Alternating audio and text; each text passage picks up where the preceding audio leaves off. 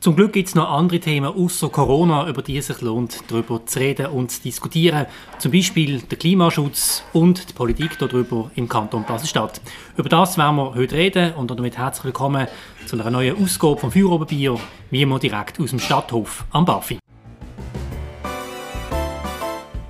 Feuerobenbier, der Podcast auf Prime News, wird präsentiert vom Restaurant Stadthof, der Treffpunkt am Bafi. Wir bedienen Sie gern. Sie merken das.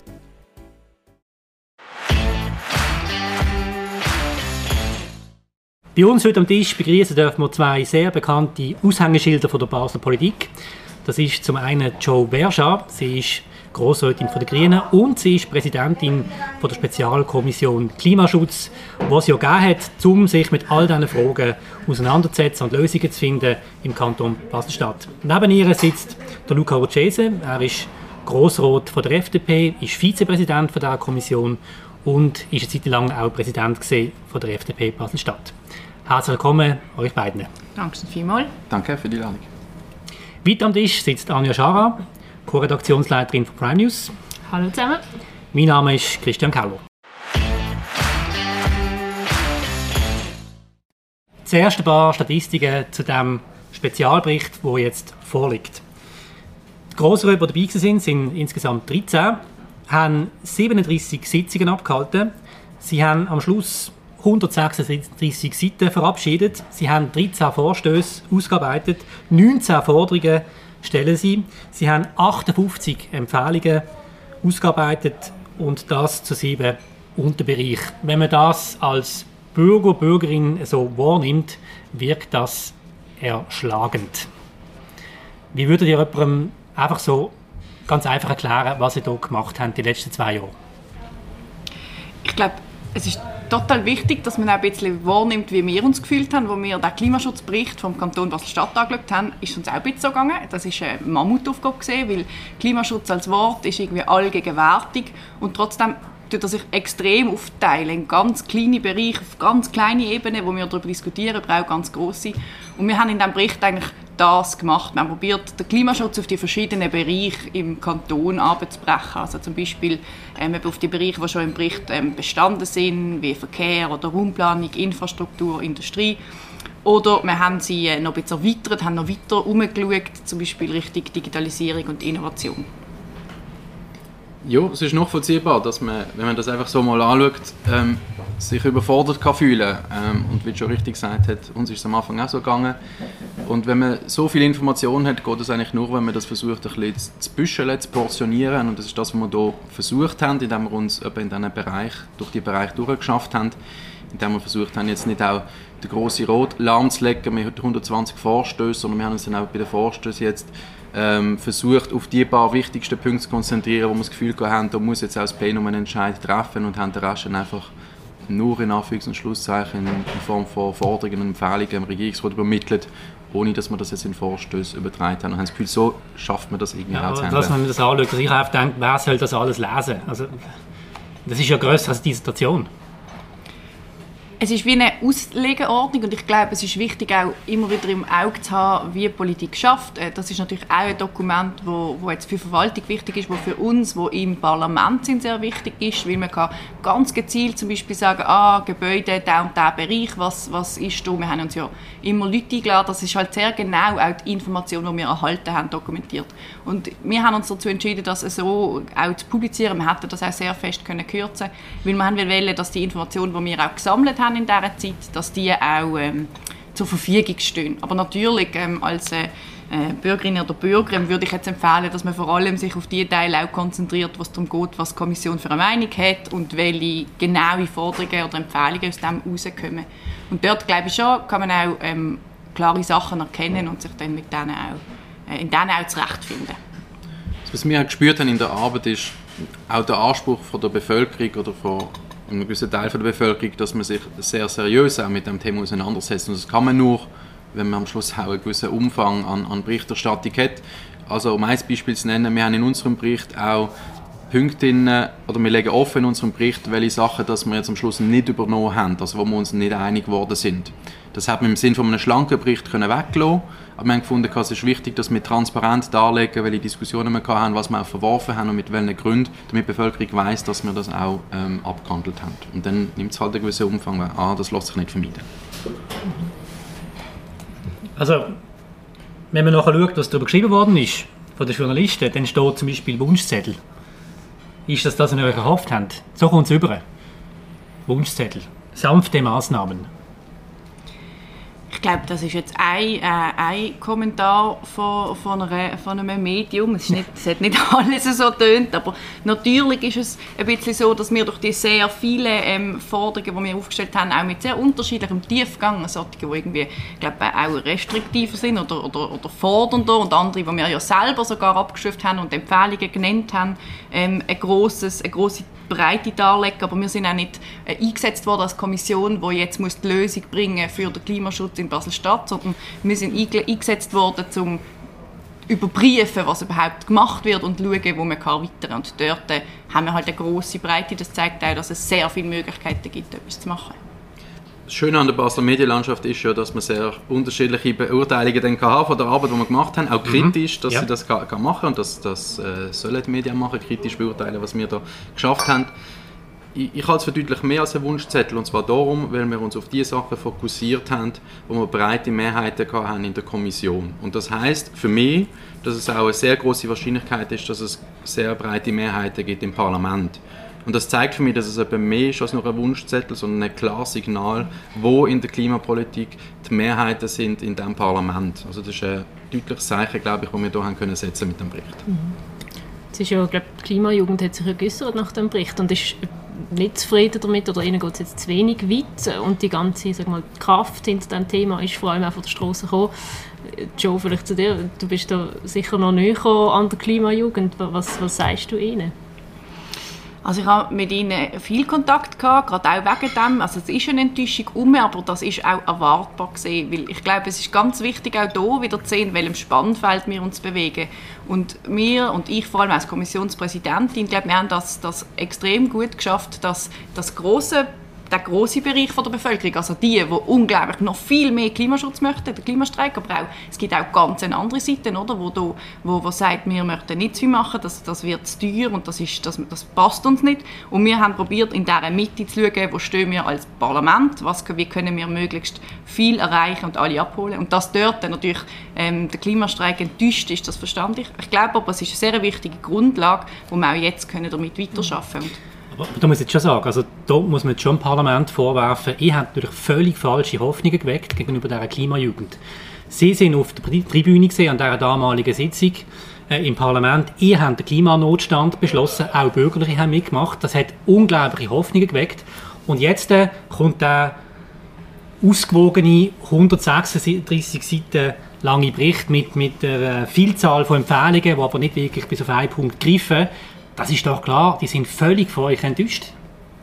Ich glaube nicht, dass sie nur enttäuscht sind. Ich glaube, man dürfte auch die Klimastreikenden muss man nicht unterstützen. Muss man, auch, muss man auch differenzieren. Und die Schweiz, also in der Schweiz ist Basel-Stadt der einzige Kanton, der auf den Klimanotstand noch reagiert hat. Wir haben effektiv uns als Politik und Parlament eineinhalb Jahre jetzt mit dem Thema auseinandergesetzt, sind reingegangen, haben diskutiert, wo sind Grenzen. Ich glaube, das muss man auch sehen. Das ist halt im Parlament auch so, dass es Leute gibt, die mehr haben wollen machen und Leute, die weniger haben wollen machen. Und an denen jetzt weiterzuarbeiten, ist auch etwas, was wir als Parlament müssen. Ich glaube, das ist eine wichtige Grundlage und nicht nur eine reine Enttäuschung für die Bevölkerungsgruppe wir sind ja im Dialog mit der Klimajugend. Es ist nicht so, dass den Auftrag kassiert haben und dann ist quasi eineinhalb Jahre lang nichts mehr von uns zu vernehmen und dann ist plötzlich jetzt der Bericht gekommen. Sondern sie sind einerseits bei uns in der Kommission gewesen und, äh, und andererseits haben sie auch diverse Politikerinnen und Politiker auch mal eingeladen, um, um das Gespräch zu führen. Da bin ich jetzt auch anwesend gewesen, du, du auch schon. Ähm, und dort glaube ich, haben sie das schon gespürt. Also wenn sie jetzt nicht beide Ohren zugehabt haben, haben sie schon gemerkt, dass sie jetzt nicht einfach ihre Wünsche ja, erfüllt kriegen, sondern dass halt der politische Prozess A länger geht und B halt ähm, es durchaus auch Leute gibt, die es anders sehen. Ja, aber wenn jetzt die lesen, der Kanton soll eine Vorbildsrolle einnehmen, wenn er neue Gebäude baut, haben das Gefühl, das langt? Das soll jetzt dann lange. Das ist doch viel zu wenig. es ist eine ganz wichtige, ganz viele Sachen sind ein sehr wichtiger Schritt in die richtige Richtung und ich glaube, dass man muss, muss realistisch sein, dass auch eine Bevölkerung dann so Entscheid für radikalere Maßnahmen muss treffen und das wissen sowohl die Klimajugendlichen wie die Klimastreikenden und sie werden auch den Druck weiterhin hochhalten und ich glaube, da liegt es auch an uns als Parlament weiterhin dann mit dem Thema umzugehen, aber in der Politik in der Schweiz sind wir halt auch einfach in einem System, wo man muss mehrheitsfähige ähm, Entscheidungen treffen muss. Die kann man so, hätten wir die in der Kommission vielleicht mit einem Mehrheits- und Minderheitsbericht durchgebracht. Mhm. Ich muss ja sagen, meine Zielsetzung, meine Zielsetzung für die Arbeit der Kommission ist nicht gesehen, dass am Schluss die Klimajugend zufrieden ist, sondern meine Zielsetzung ist gesehen, dass wir anschauen, was ist überhaupt der Spielraum, den der Kanton hat und äh, was wollen wir überhaupt, wo liegen überhaupt die politischen Mehrheiten, was wollen wir überhaupt machen in einer kantonalen Klimapolitik und Klimapolit Klimajugend ist eine Pressure Group, was es gibt. Es gibt auch andere, es gibt auch Wirtschaftsverbände, die andere Perspektiven haben auf, auf, die ganze Geschichte. Und für mich ist es gesehen, wie finden wir jetzt einen Weg okay. raus, wo finden wir einen Konsens? Ist jetzt wahrscheinlich auch nicht ganz vollständig die Aussage. Es ist wahrscheinlich auch darum gegangen bei den Bürgerlichen, dass nicht alles, was gefordert wird von der linken Seite, einfach durchkommt, sondern verhindert wird. Das ist sicher auch noch ein Punkt, gesehen, wo ich jetzt mal meinte, jeder in dieser Kommission eine gewisse Rolle gespielt. Ja, selbstverständlich. Also als, als bürgerlicher Politiker ist doch mein Ansatz, wenn ich in so eine Kommission hineingehe, nicht, ich tue jetzt den Wunschkatalog, der von Rot-Grün kommt, erfüllen, sondern ich schaue für mich, was ist für mich eine liberale Klimapolitik und dann kommen die Forderungen von der anderen Seite und dann versuchen wir irgendwo einen Weg, wie wir hier auf einen gemeinsamen Nenner kommen. Aber das ist ja in allen Politikbereichen so und genauso ist es auch in der Klimapolitik. Habt ihr euch eigentlich oft gefetzt? So? Wir sind jetzt immer so ein harmonisch nebeneinander. Frage mich immer, wenn kracht es mal ein bisschen. Absolut ja, kracht. Das sind ja Welten dazwischen. Kommission kracht. Ich glaube, das ist eben auch, am Schluss ist das, und das ist vielleicht schwierig zu verstehen für Leute, die nicht in der Realpolitik unterwegs sind, aber ist das auch der Gewinn davon, dass wir kurz im Moment hatten, wo es wirklich danach ausgesehen hat, als würde es auseinanderbrechen, als hat es Mehrheits-Minderheits- ähm, äh, und es ist ganz klar das Ziel gewesen, dass man das jetzt nicht will, dass man mal das nicht mhm. will, weil das haben wir. Das haben wir in der Medienlandschaft, die Diskussionen haben wir bundes, also auf nationaler Ebene, die, das auseinanderdriften. Wir wissen, wo die Linien sind und jetzt wissen wir sie noch genauer und ähm, ich habe es extrem interessant gefunden, zu schauen, wo sind die denn, also wo, wo lässt sich denen, wo kommen wir einander entgegen ähm, und nicht darum geht, was können wir als Linke jetzt durchboxen ähm, in diesem Bereich.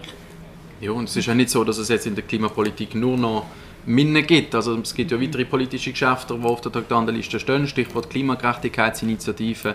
Dort wird sich zum Beispiel auch wieder entzünden, werden sich unterschiedliche Perso äh, Positionen zeigen, ähm, wie schnell oder wie langsam man jetzt in, dem, in dieser Geschichte will vorwärts machen aber ich glaube, es zeigt sich ja auch im Bericht und wenn man dann da ein bisschen genauer anschaut, ja, ganz genau, genau, wo die Linien sind. Das machen wir jetzt gerade, genau. Jetzt gehen wir es ganz kurz durch, in aller Kürze. Ich fasse es ganz kurz zusammen. Ja. Wenn ich es falsch verstanden habe, sind ja jetzt zwei Experten da, die so mich korrigieren können. Ich fasse es zusammen. Ihr habt Folgendes entschieden.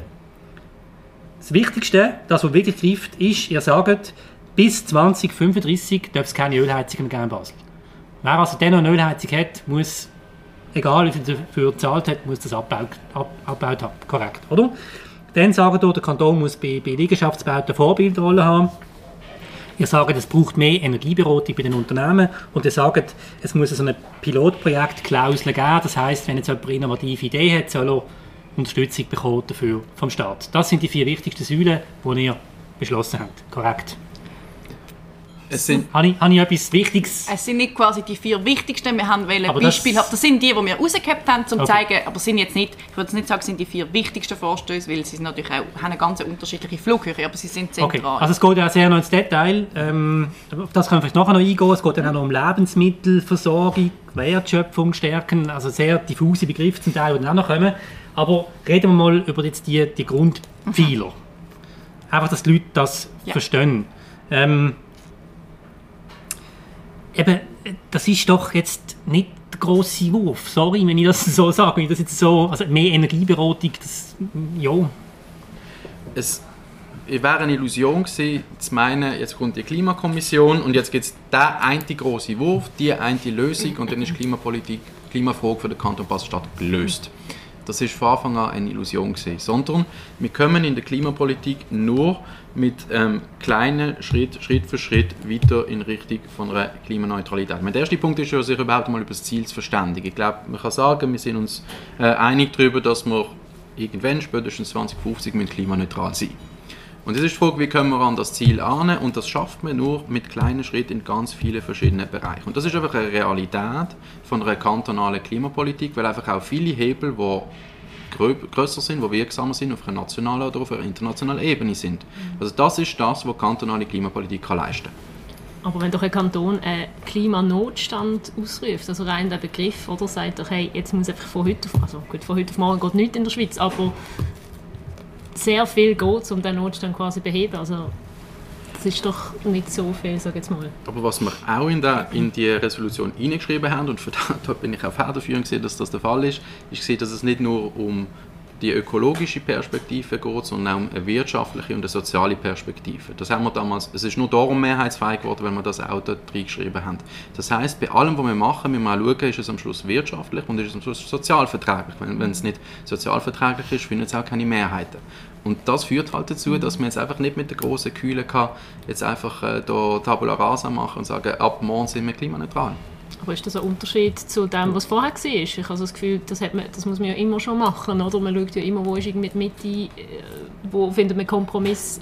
Also ist das jetzt überhaupt etwas Spezielles gewesen, die Spezialkommission Klimaschutz, oder ist es eigentlich eine Kommission oder ein Gefäß für jedes andere? Also ich glaube schon, dass sie sehr speziell war, weil sie eben, weil durch den Klimanotstand, wo ich auch auf gewisser Weise einig bin, ja, ich würde mir auch mehr erhoffen von einem Klimanotstand aus meiner persönlich politischen Sicht, aber ja, ähm, habe ich das Gefühl, ist die Kommission, ist quasi eine Direktfolge eigentlich, die Diskussion irgendwie zu kanalisieren, weil die Leute sie auch nicht mehr wollen, endlos im Rot einfach so hin und her schmeißen und dementsprechend ist es eben schon etwas sehr Neues, weil wir ein neues, großes Überthema, wie wir andere auch schon haben, aus einer sehr auch belasteten Kommission wie die UWEG ein bisschen rausgenommen haben. UWEG ist die Umwelt- und Verkehrskommission. Ja, genau, Umwelt- und Verkehrs- und Energiekommission und rausgenommen haben in ein neues Gremium, auch in ein, ich okay. sage es jetzt gerne, verschlossenes Gremium und dort die Diskussion führen. Das ist schon etwas anderes, als einfach normal weitermachen. Okay, gut. Also jetzt gehen wir mal auf einen Punkt ein, nämlich durch, äh, der drastischste Beschluss, den ich gefällt habe, nämlich die Ölheizungen.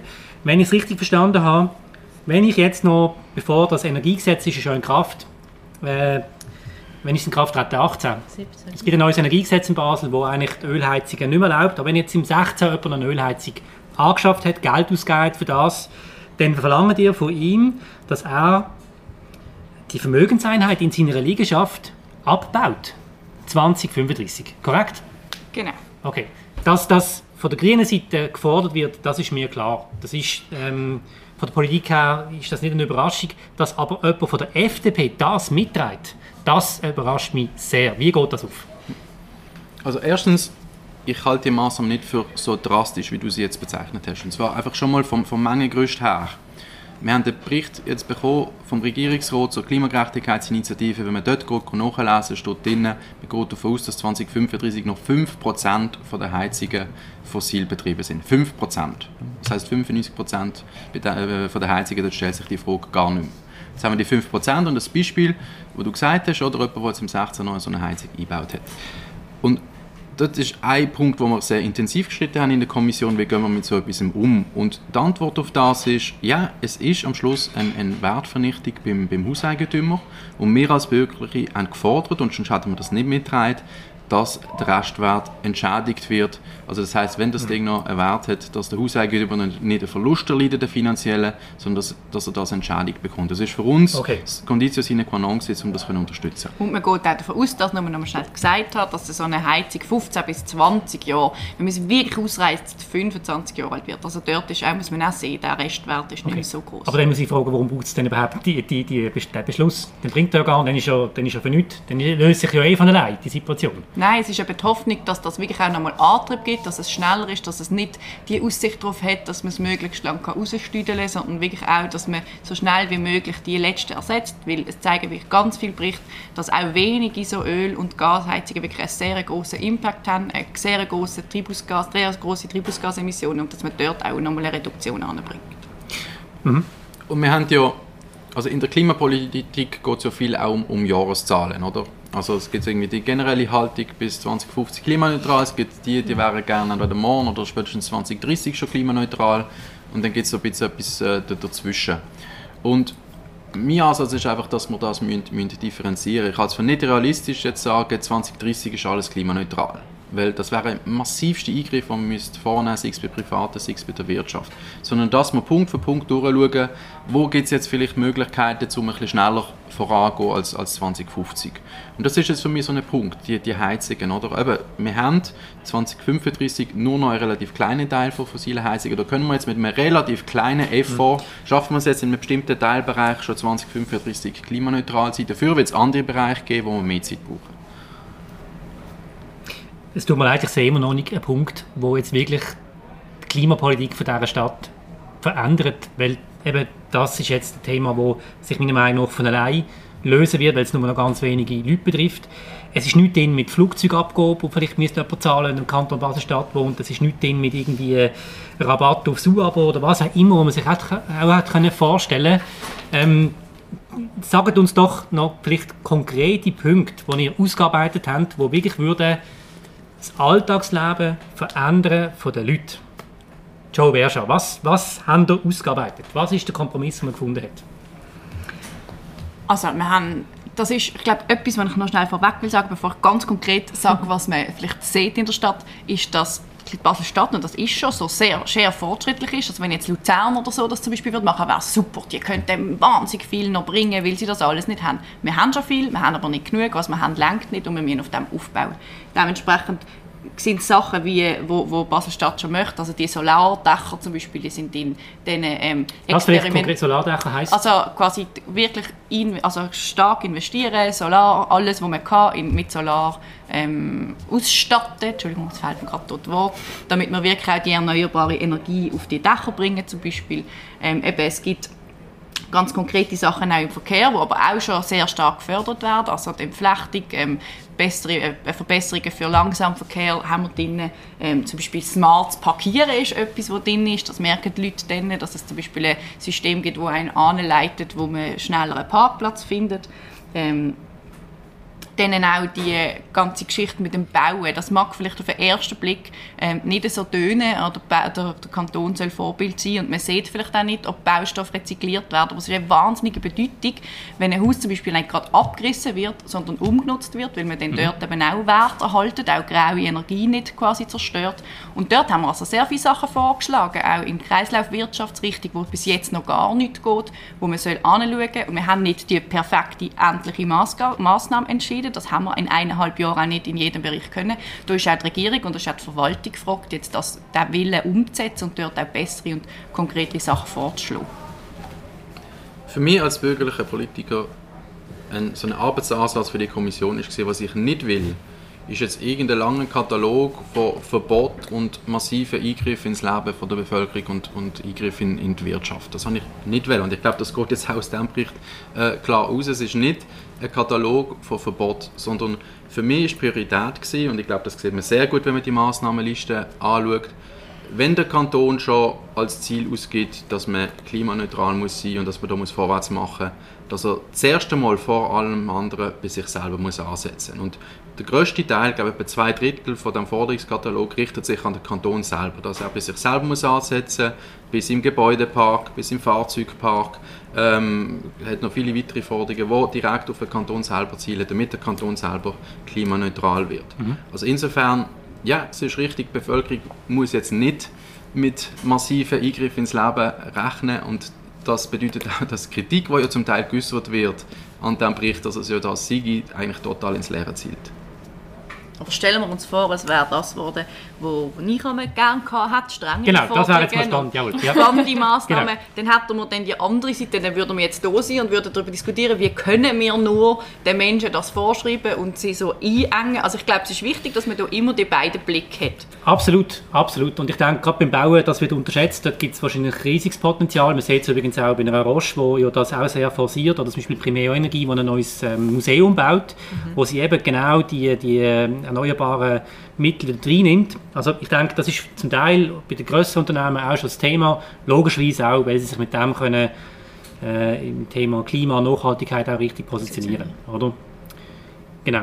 Ähm, was für mich noch so die Frage ist, du hast es gerade gesagt, Joe, oder vorschreiben oder Innovation spielen lassen. Mich würde sehr interessieren, wenn wir jetzt zum Beispiel ähm, Sonntagszeitungen anschauen, ist am Sonntag erschienen, NZ am Sonntag, hochinteressanter Beitrag. Ich hoffe, ihr habt den auch, auch gelesen. Es ist darum gegangen, über ähm, Start-up-Unternehmung. Ich lese rasch den Untertitel vor von dem Artikel. Ein Genfer Start-up entwickelt ein Kernkraftwerk, das vollkommen sicher ist. Doch nicht nur das, es kann auch den Atommüll unschädlich machen. Wenn ich so etwas lese, dann denke ich einfach amix, wir verlieren uns doch in den kleinen Detail bei dieser Klimadiskussion. Dabei müssen wir auf die grosse Schiene gehen. Jetzt, wenn du das hörst, das liest, bist du bereit, dich auf so etwas einzulassen? Oder sagst du kategorisch, AKW kommt in Basel nicht in Frage? Also, ich muss ganz ehrlich sagen, ich habe den Artikel nicht gelesen, das schnell Ich übergebe dir. vorweg. Ja, das lenkt jetzt auch nicht mehr. Ähm, aber, Es ist nur, es sind nur elf Seiten. es ist schon gut, ich lese Es ist hochspannend. Es ist hochspannend. Also ich finde das Es grundsätzlich ist eine technologische spannend. Weiterentwicklung und ich finde das, äh, also wenn es funktioniert, genial. Also, aber Die ich Lösung muss- ist gefunden. sagen, ich glaube nicht, dass man, also ich glaube Energiebereitstellung, äh, Bereitstellung, äh, egal in welcher Form, ist ein wichtiger Bestandteil, ist nicht der einzige, weil wir auch irgendwo ein bisschen auf die Reduktion ähm, irgendwo annehmen, weil es einfach sonst schon exponentiell wächst. Ich bin sehr, sehr kritisch Atomkraft gegenüber, das kann ich jetzt sagen. Da kann jetzt jemand schreiben, ist sicher, du, das glaube ich jetzt nicht einfach wegen einem Zeitungsartikel ähm, und da müsste ich jetzt das erstens mal genau studieren und zweitens irgendwie ein bisschen äh, längerfristige Perspektive haben. Ähm, jetzt, aber ich bin sehr kritisch, was das angeht, das ist so. Ich persönlich bin sehr auf der Seite von der Innovation. Also wenn wir es da tatsächlich schaffen, eine sichere Energieversorgung anzukriegen, ist das super. Ähm, das Schlüsselwort ist «wenn», oder? Du hast es vorher auch genannt. Wenn wir es schaffen, sicher zu machen, wenn wir es schaffen, das Abfallproblem zu lösen, also, dann bin ich drinnen. Aber das sind zwei sehr, sehr große «Wenns», die das Startup das erste Mal noch erfüllen muss. Genau, aber das ist ja jetzt die große Hoffnung. Ihr sagt ja, Pilotprojektklausel. Das heißt, wenn jetzt das Genfer Startup in Basel wäre, würdet ihr denen Geld zahlen, dass sie diese Forschung können vorantreiben können. Habe ich das richtig verstanden? Weil ihr ja nicht wollt, ideologisch einfach äh, eine Kommission sein wo, wo Fakten ausblendet und nur weil es AKW ist, einfach nicht mehr soll, soll ermöglichen. Habe ich das richtig verstanden? Also zielt eigentlich auf etwas anderes, äh, wo wir vielleicht noch darauf zurückkommen können. Ich kann nur von mir persönlich reden, weil das ist jetzt in der Kommission kein Thema gewesen. Wenn sich tatsächlich das erfüllt, was die Kommission, also wenn sie das kann belegen, physikalisch und Das wissenschaftlich, das Startup, dass das möglich ist, ich persönlich würde mich nicht dagegen wehren. Ja, also ich bin da trotzdem sehr kritisch auch mit der ganzen Entwicklung. Ich fände es jetzt, ähm, ich, ich, würde sagen, gerade so etwas würde die Bevölkerung extrem aufwühlen, glaube ich. Da müsste man jetzt sehr äh, grosse Abwägung auch machen. Da müsste man jetzt aus meiner Sicht auch eine sehr starke Forschungsabsicherung quasi dahinter haben, um jetzt zu einem Pilotprojekt, wo jetzt so einen grossen Eingriff quasi doch würde darstellen, ähm, eine Möglichkeit geben. Aber grundsätzlich stimmt das schon. Die Pilotgleise ist aber noch ein bisschen näher quasi am Moment in der Realität quasi anzuwenden. Also das ist einfach, wie wir sie, woher sie kommt oder dass man jetzt her, wenn er weiss ist, irgendwie kann effektiv nicht mehr testen. Das ist jetzt so das einfachste Beisp- Beispiel. Und dann auch wirklich in der Realität mal sieht, wird zu schnell dunkel, sieht man die Markierung nicht mehr, ist es ein Problem für den Verkehr. Was wäre denn Klima, der Klimavorteil, wenn der Teer weiss ist? Oder was ist dort dahinter? Da geht's, ist jetzt, ist jetzt eine Klimaadaptionsmaßnahme, es geht jetzt nicht um, um die Erhitzung von der, von der Strasse. Ähm, genau. Aha, so, ja. Es gibt auch Materialien, sind bei Asphalt auch das Problem. Aus, aus was wird eigentlich der Asphalt hergestellt? Und da gibt es jetzt äh, schon Unternehmen, die klimafreundlichen Asphalt offenbar können, können produzieren Stellt sich aber die Frage, wie gut hebt er unter realen Bedingungen? Also wenn jetzt da 40 Tonnen drüber fahren jeden Tag oder einfach den klassischen Straßenverkehr hast. Und das wäre jetzt so eine Klausel, würde es jetzt möglich machen, dass man auf einem definierten äh, Strassenteil jetzt mal so einen Asphalt tut verbauen, obwohl er vielleicht jetzt noch nicht der, der Richtlinie vom Bund entspricht und mal schauen, wie verhaltet sich jetzt der unter realen auch Wetterbedingungen, verhebt er und erst dann kann man ja eigentlich dann sagen, ist er massentauglich oder nicht. Ich, äh, weiß nicht, ob du auf etwas anderes noch willst. Ich würde eigentlich gerne auch noch mal auf das zurückkommen. Luca, du hast vorher gesagt, man muss immer bei sich selber ansetzen oder gleichzeitig will man jetzt bei der Bevölkerung nicht sag mal, Verbot oder Zwang oder irgendetwas anfangen. Und man hat ja immer die Diskrepanz auch zwischen, eben zwischen den Individuen und das eigenen Verhalten und dann auch Wirtschaft und, und wie sich eigentlich die grossen Player verhalten. Da muss ich jetzt schon auch sagen, vielleicht am Wochenende ist glaub, wieder irgendwie Schlagzeilen gesehen, die Firma Nestlé hat irgendwie gleich viel CO2-Emissionen wie die ganze Schweiz. Oder, und da frage ich mich dann, oder du hast vorher gesagt, man darf der Wirtschaft in dem Sinne nicht zu fest reinreden, aber oder wenn man dann einen kleinen Kanton hat, wie Basel-Stadt, der dann probiert, diverse Sachen zu machen im kleinen Bereich, Und gleichzeitig haben wir einfach riesige Player, wo, wo, wo das eigentlich alles zunichte machen. Muss man dann nicht auch sagen, hey, da müssen wir mehr reinfahren? Also ich glaube, man muss einfach sehen, also die Wirtschaft, vor allem die großen Unternehmen, die sind schon deutlich weiter, als es die öffentliche Hand ist. Also gerade die beiden großen Players bei uns auf dem Platz Basel haben von sich aus gesagt, sie sind mhm. klimaneutral bis 2030, nicht 2040, nicht 2050, 2030. Also da war schon noch etwas? Genau. Ähm, also da, vor allem die großen Unternehmen machen deutlich schneller vorwärts. Aber ich muss auch sagen, es ist immer so eine schlechte Ausrede zu sagen, es gibt irgendjemanden, der noch schlimmer ist als ich. Oder? Und das ist für mich der Grund, um, zum nicht müssen handeln Ich glaube, es braucht immer eine Kombination von all dem. Die großen Unternehmen müssen schauen, wie schaffen sie das. Es gibt aber viele kleine und mittlere Unternehmen, die nicht die gleichen die gleichen Finanzressourcen haben, um genau gleich können an der Klimaneutralität zu arbeiten. Vielleicht haben nicht so viele Leute können anstellen, die sich jetzt spezifisch um die Frage kümmern. Es gibt auch Bevölkerung, die jetzt auch noch anders tun, sie müssen arbeiten, sie müssen sich um Familie kümmern etc., die jetzt auch nicht Zeit hat, sich permanent mit der eigenen Klimaneutralität auseinanderzusetzen. Ähm, also es, es, braucht uns alle, die im Rahmen von der persönlichen Möglichkeiten einen gewissen Beitrag leisten. Und ich glaube, was man da auch muss sagen ist, äh, was uns jetzt in der Diskussion, was man jetzt für, was, egal was für Resultate bei rausgekommen wären, ein hat, gerade bei den Grossverbrauchenden, ist halt, dass ganz viel dort auch national ähm, geregelt wird von diesen, von, von diesen ähm, Regelungen. Also das ist schon so, dass ich glaub, auch glaube, dass wir dort auch noch ein bisschen mehr pushen müssen, aber es ist wie in diesem Bericht, und das ist eben auch, das sollen die verschiedenen Massnahmen, die wir gezeigt haben, eben auch zeigen, oder es hat mega viele Ebenen. Und es ist absolut nicht nur, nicht nur das Individuum, das jetzt da muss, äh, an sich arbeiten muss, damit man das erreicht. Das ist jetzt ein Beispiel für so eine Differenz. Ich glaube nicht, dass man bei den Großen wahnsinnig muss pushen muss, weil die rein schon vom Konsumentendruck her, wo es geht, schon, schon sehr stark Aber wenn Nestle doppelt so viel, äh, gleich viel CO2 pro Kopf noch macht wie die Schweiz, dann ist irgendwie, obwohl sie probieren, ihren Betrieb nachhaltig zu machen, dort auch noch nicht alles erreicht. Ja, man muss den Entwicklungspfad und Zielsetzung mhm. anschauen. Oder? Der Verbrauch sinkt massiv, also die Emissionen sinken massiv und der Pfad ist auch dort äh, Klimaneutralität bis, äh, das weiß ich gar nicht, bei Nestle bin ich jetzt sicher 2030 oder 2035, aber auch die haben vorgegeben, dass sie klimaneutral werden. Also das Ziel ist okay. Ist das nicht, also vielleicht ist das nochmal ein ganz anderes Thema, aber das Wort klimaneutral ist also etwas, was mir jetzt, ich finde, das ist so ein leeres Wort. Ich meine, sorry, aber was heißt das?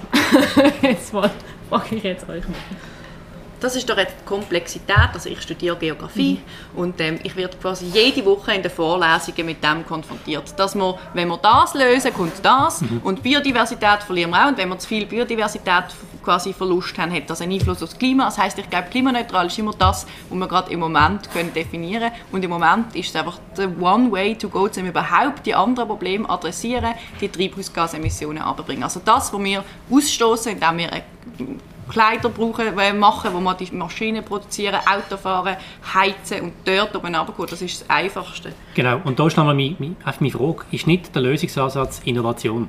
Es ist immer die Innovation die die Welt verändert hat. Immer. Es ist nicht das grosse Verbot gesehen, hat sich nie durchsetzen es ist die Innovation gewesen. Und da möchte ich nochmal fragen, wie offen ist denn auch jetzt eure Kommission für Innovation? Oder wie sehr hat man einfach auch Scheuklappen gehabt, wo gewisse Ideen gar nicht zugelassen hat. Also du spielst jetzt schon wieder auf die Atoma. Ja, glaub, das, das, ist aber ganz entscheidend. Ein, also, aber ich glaube also ich glaub nicht, dass wir heute dort die Lösung haben. Wir haben zum Beispiel in der Kommission aber auch sehr fest, ja, das ist eine Lösung. Das ist ein Startup, das sagt, ich habe vielleicht, ich meine, ganz viele Startups, die seit 100 Jahren sagen, sie haben vielleicht eine klimaneutrale, plastikneutrale Verpackung und am Schluss funktioniert es nicht. Also ich finde, wir dürfen jetzt auch nicht zu viel auf so eine Artikel und ein Startup setzen, aber man kann sich darauf einlassen, ein Punkt, ja. Aber wir haben auch über die Sachen diskutiert, zum Beispiel synthetische Gas, oder? Das ist etwas. Mhm. Kommt und soll kommen und so. Im Moment ist es wahnsinnig teuer und extrem uneffizient und wir haben nicht mehr so viel Zeit. Hätten wir jetzt noch, sagen wir, 300 Jahre und bis dann müssen wir erst klimaneutral sein, würde ich sagen, ja, komm, wir schauen nur die Innovationen an und was da kommt. Aber jetzt, wo die Zeit so drängt, haben wir doch Sachen wie erneuerbare Energie, die wir zuerst mal voll ausnutzen und gleichzeitig kann die Innovationen weitermachen und wenn dort etwas kommt, dann kommt. Das aber merkt man ja auch an diesen Elektromotoren, die sind auch gekommen ja. und man hat... Aber darf ich da auch noch mal, das, das ist für mich ein ganz wichtiger Punkt. Wir haben ein Interview mit dem, mit dem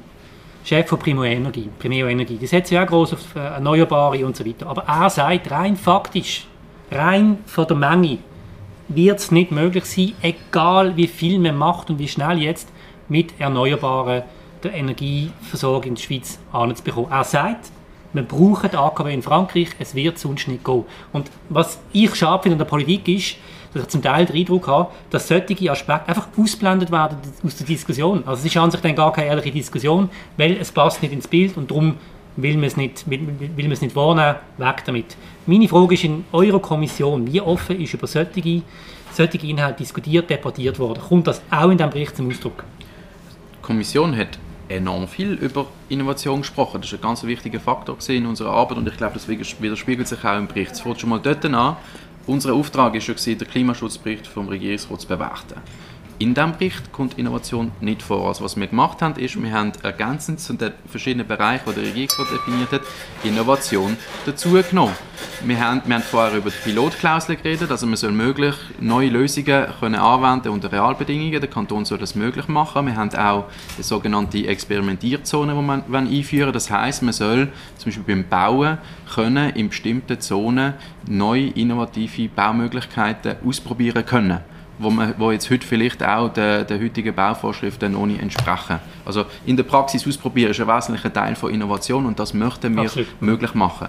Und ja, ich meine, eine von, was wir uns halt zum Ziel gesetzt haben, ist auch auszuloten, wo sind die politischen Mehrheiten in diesem Kanton. Und jetzt können wir schon noch, noch lange über Atomenergie ähm, diskutieren. Ich habe es vorher gesagt, wenn jetzt das Startup, alles das, was das Startup verspricht, sich bewähren und sie sind nicht die Ersten, die das versprechen und sie wären nicht die Ersten, die scheitern mit diesen Versprechen, das muss man schon auch sehen. Wenn sich das alles erfüllen sollte, bin ich persönlich offen, aber heute ist es, nicht, ist es politisch nicht mehrheitsfähig im Kanton Basel-Stadt. Letztes Jahr haben wir in der Kantonsverfassung einen Auftrag gehabt, dass sich der Kanton Basel-Stadt und seine politischen Exponenten gegen Atomenergie mit, mit einsetzen. Und dem, das ist der Grund, wieso dass das jetzt halt nicht der große Teil von dem Bericht einnimmt, weil es halt einfach nicht der politischen Mehrheit in dem Kanton entspricht. Und was ich noch anfügen wollte, ist, dass du vielleicht, oder der Chef von Primeo, ich habe das jetzt nicht gehört, der Podcast oder das Interview nicht gesehen. Du dir gerne den Link schicken. Wunderbar, ich bin in meiner Briefungsphase, da mache ich im Moment nicht so viel Zeit, ja, ja, noch nebenbei konsumieren. Ja. Aber es gibt, und das ist vielleicht auch etwas, wo wir uns nicht ganz einig sind, der Weg, dass wir einfach exponentiell immer mehr Energie verbrauchen und die einfach decken. Ähm, und ich glaube aber auch, dass wir eine Effizienzsteigerung brauchen und dass wir die auch können schaffen und dass wir dann auch die Energie ein bisschen reduzieren. Und dann ist es auch nicht ganz so klar, dass man nur, Nein, nur er sagt, er ist der Chef von einer Firma mit 700 Angestellten, den ganzen Tag macht er nur das. Er sagt, es geht nicht. Und was mich wahnsinnig stört, die Politik, das wird einfach weg. Wird einfach, ja, nein, nein, es geht dann schon. Und ich meine, es geht nicht. Es, es ist ja jetzt Thema in dem Land mit Energieversorgungskrisen, die wir in zwei oder drei Jahren haben, wo äh, jetzt plötzlich das große Thema ist. Darum kommen wieder die AKW-Forderungen.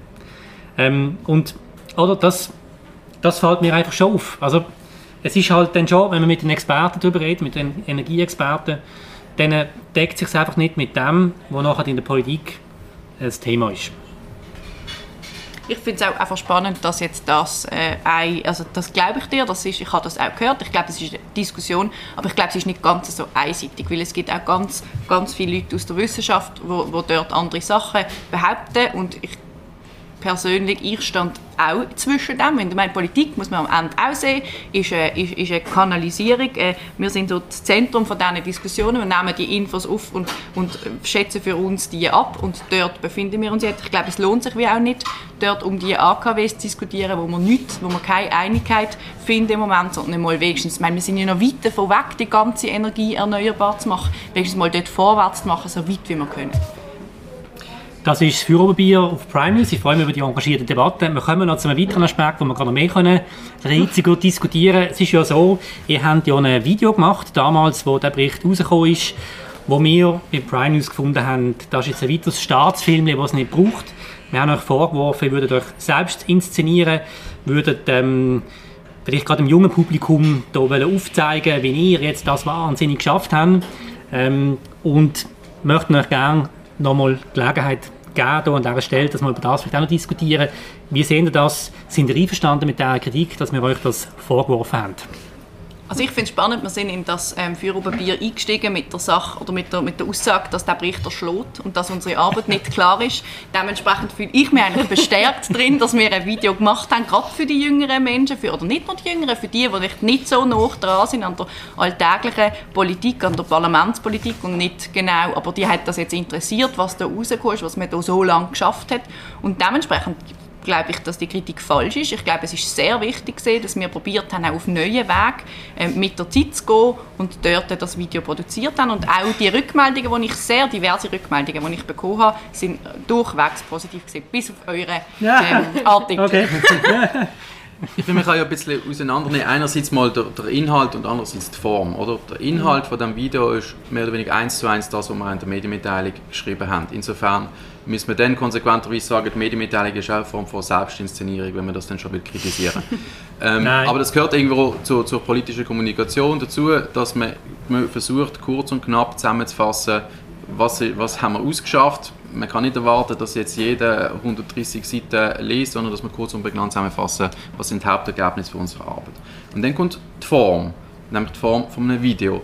Und wie schon richtigerweise gesagt hat, das Konsumverhalten, das merkt ihr ja auch, das Konsumverhalten der Leute, was, was News betrifft, was Information betrifft, hat sich geändert. Und die Frage ist halt, soll die Politik da mit der Zeit gehen oder soll sie einfach an den ursprünglichen ähm, äh, Kommunikationsformen festhalten? Es wird ja niemand ernsthaft heute von der Politik verlangen, dass wir unsere Kommunikation nicht dürfen per E-Mail verschicken oder auf die Internetseite stellen, sondern dass wir sie nur per Fax verschicken oder? Sondern wir sind da mit der Zeit gegangen und jetzt sind wir halt nochmal einen Schritt weiter gegangen und haben das Ganze adressatengerecht aufbereitet. Gerade bei diesem spezifischen Thema, wo halt viele junge Leute ganz speziell beschäftigt, sind wir halt dort angegangen, wo sie sind.